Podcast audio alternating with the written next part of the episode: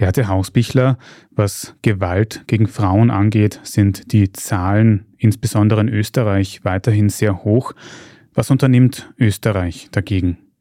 Also es ist in den letzten Jahren schon einiges unternommen worden. Das muss man schon sagen. Es ist 2022 beschlossen worden, dass es Gewaltambulanzen geben soll, wo Gewaltopfer sehr niederschwellig hingehen können und was ganz wichtig ist, auch Wunden und Spuren dokumentieren lassen können, was für einen möglichen Gerichtsprozess ja sehr, sehr relevant ist.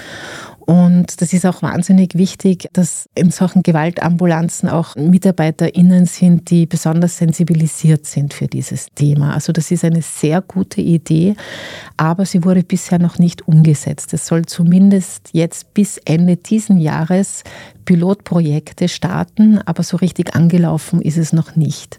Seit 2021 gibt es verpflichtende Beratung für Gefährder, also für Männer, die gewalttätig wurden. Und das finde ich ist auch eine sehr wichtige Maßnahme, weil es verstärkt einfach den Fokus auf die legt, die verantwortlich sind für die Gewalt. Und das scheint ganz gut zu laufen. Es sind nicht allzu viele Stunden, die die Gefährder da absolvieren müssen, aber es ist immerhin eine Maßnahme, wo Gefährder an verschiedene Beratungsstellen andocken können. Und ich denke, das ist schon eine große Chance.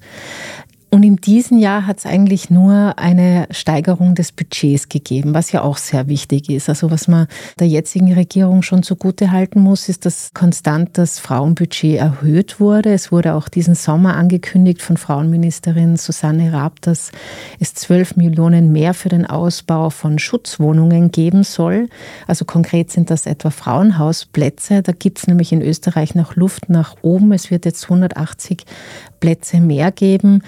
Ja, insgesamt ist das eben im Rahmen der Istanbul-Konvention. Das ist diese verpflichtende Übereinkunft für Maßnahmen gegen Gewalt an Frauen. Europaweit gilt die. Und da gibt es eben ganz viele Maßnahmen und Ideen und Initiativen, die man umsetzen soll. Also im Prinzip müsste sich eine Regierung nur daran halten, was in dieser Istanbul-Konvention steht. Das wäre eigentlich ganz einfach. Aber ein ganz ein konkreter Punkt sind eben die Schutzwohnungen. Und da hat jetzt Österreich eben mit diesen 12 Millionen aufgestockt. Das ist wichtig, aber Geld allein reicht halt nicht. Mhm. Was bräuchte es noch? Naja, ich glaube eben, weil ich vorhin gesagt habe, Österreich als reiches Land. Es gibt in Österreich seit Ende der 90er Jahre ein sehr gutes und ambitioniertes Gewaltschutzgesetz. Also auf dieser Ebene ist Österreich gut unterwegs. Trotzdem scheint es auf der Bewusstseinsebene noch viel Arbeit zu geben. Und Frauenministerin Raab betont ja, seit sie Frauenministerin ist, immer wieder, dass Gewaltschutz ihr zentrales Thema als Frauenministerin ist. Das ist auch sehr gut und sehr wichtig, nur ich denke, man muss Gewaltschutz auch ein bisschen breiter fassen. Gewaltschutz beginnt zum Beispiel bei der finanziellen Autonomie.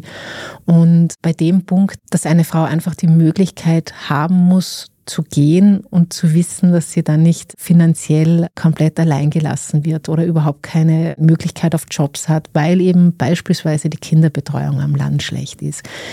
Insofern sind auch diese über vier Milliarden Euro, die bis 2030 investiert werden für die Kinderbetreuung. Insofern ist auch das in einem gewissen Sinn Gewaltschutz, weil wenn eine Frau nicht arbeiten kann, weil sie aus traditionellen Rollenvorstellungen für die Kinderbetreuung zuständig ist, dann hat sie auch kein eigenständiges Einkommen, von dem sie dann leben könnte, wenn sie sich trennt.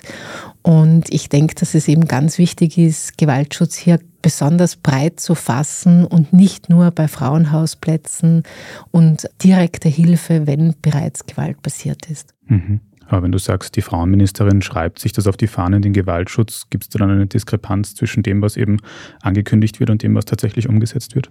Na eben die Gewaltambulanzen, die wären wirklich eine unmittelbare Maßnahme, die wahnsinnig viel bringen könnte und die lässt noch auf sich warten, relativ lange schon.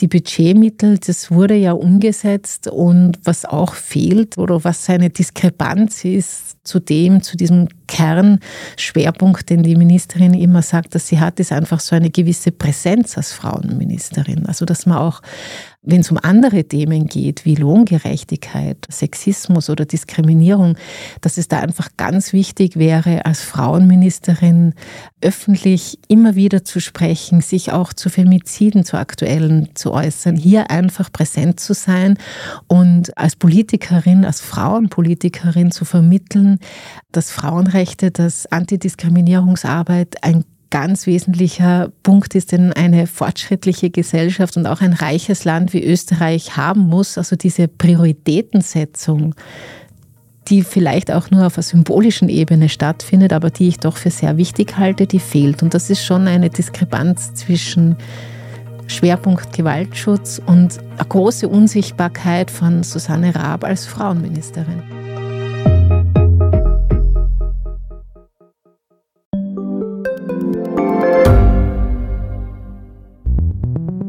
Können wir die Erderhitzung stoppen? Wie verändert künstliche Intelligenz unser Leben? Und wann wird nachhaltiges Reisen endlich einfacher?